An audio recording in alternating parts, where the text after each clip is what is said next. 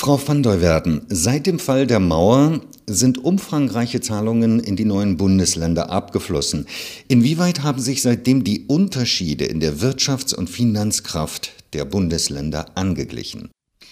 Naja, es gab natürlich eine große Angleichung äh, in der ersten Hälfte der 90er Jahre, da war richtig viel Tempo drin. Ähm, seitdem sehen wir allerdings, dass, wenn ich mir die Wirtschaftskraft angucke, das Tempo ein bisschen abgenommen hat, ähm, die Abstände sich doch mehr oder weniger verfestigt haben. Was die äh, Finanzströme anbetrifft, ähm, die schmelzen jetzt seit 2005 schon ein Stück weit ab und äh, mit Ende der jetzigen Regelung, Ende des Jahres, werden diese Sonderzahlungen auch ausgelaufen sein. Woran liegt das? Warum bestehen immer noch so große Unterschiede? Warum ist man noch nicht weiter? Nun, es ist viel gute Politik gemacht worden nach der Wende, aber wir haben zum Beispiel auch gesehen, und das ist ein Faktor, der wird die zukünftige Entwicklung ganz stark determinieren. Wir haben natürlich auch gesehen, dass die wirtschaftliche Situation in den 90er, aber auch noch 2000er Jahren dazu geführt hat, dass viele junge, motivierte, gut ausgebildete Menschen den Osten verlassen haben. Das heißt, wir haben ein ganz, ganz großes demografisches Problem. Die Bevölkerung ist weniger geworden und vor allen Dingen die Altersstruktur hat sich auch ganz stark äh, gegenüber anderen Ländern verschlechtert. Wie sieht es in den Stadtstaaten aus bezüglich der demografischen Veränderung?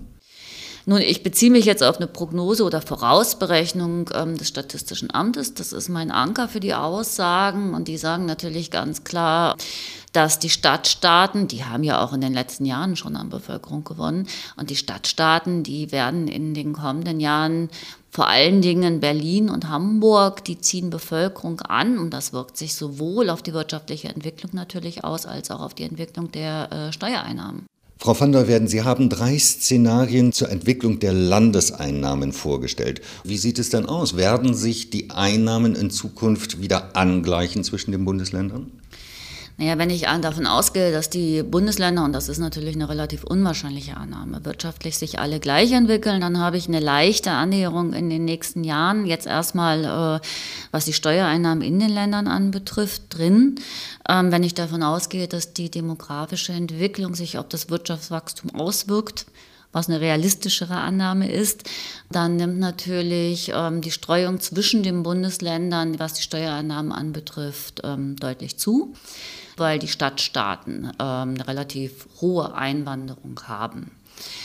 Alles in allem sehen wir, ähm, dass vor allen Dingen die Spreizung zwischen den Städten und den Flächenländern sich enorm auftut und ähm, dass wir auch äh, zwischen den finanzstarken und den finanzschwachen Flächenländern ähm, eine zunehmende Divergenz haben. Wann gehen Sie davon aus, dass die Unterschiede in der Wirtschafts- und Finanzkraft der Bundesländer wieder abnehmen werden? Das heißt, dass sich alles wieder etwas annähern wird.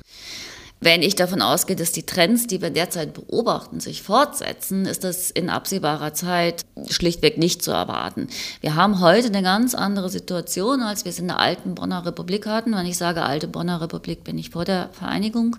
Da hatten zwar zwar auch Unterschiede zwischen den einzelnen Ländern und es gab auch ein Ausgleichssystem und da wurden auch Gelder umverteilt, die damals als groß und viel und volumensmäßig stark angesehen wurden. Die Länder waren aber eigentlich alle relativ nah beieinander und das sehen wir heute nicht mehr. Ähm, die Grenze verläuft aber nicht mehr klar zwischen Ost und West. Brauchen wir mehr Umverteilung, um dieses Auseinanderdriften, dieses wirtschaftliche und finanzielle Auseinanderdriften der Länder zu stoppen?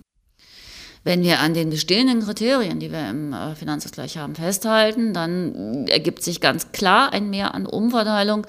Ähm, die Frage ist natürlich, was mache ich mit dem ganzen Geld und äh, was kann ich tun? Und da sind wir eigentlich nicht mehr bei der Finanzpolitik, da sind wir bei der Regionalpolitik, da sind wir bei den Gegebenheiten, die wir haben. Ähm, die Probleme sind natürlich festgezogen ein Stück weit in der Vergangenheit, die demografische Entwicklung, die Auswanderung, die wir gesehen haben in den Jahren um, also von, von Mitte der 90er bis Mitte der 2000er Jahre, die hat natürlich langfristige Folgen. Das heißt, es ist ganz schwer, solche demografischen Trends umzukehren. Und im Grunde genommen, Migration kann helfen, wird aber nur abschwächen. Und ähm, Migration ist vermutlich auch ein politisches Mittel oder ein Instrument, was in den Flächenländern, die am stärksten betroffen sind, nicht unbedingt auf Willkommenheit stößt.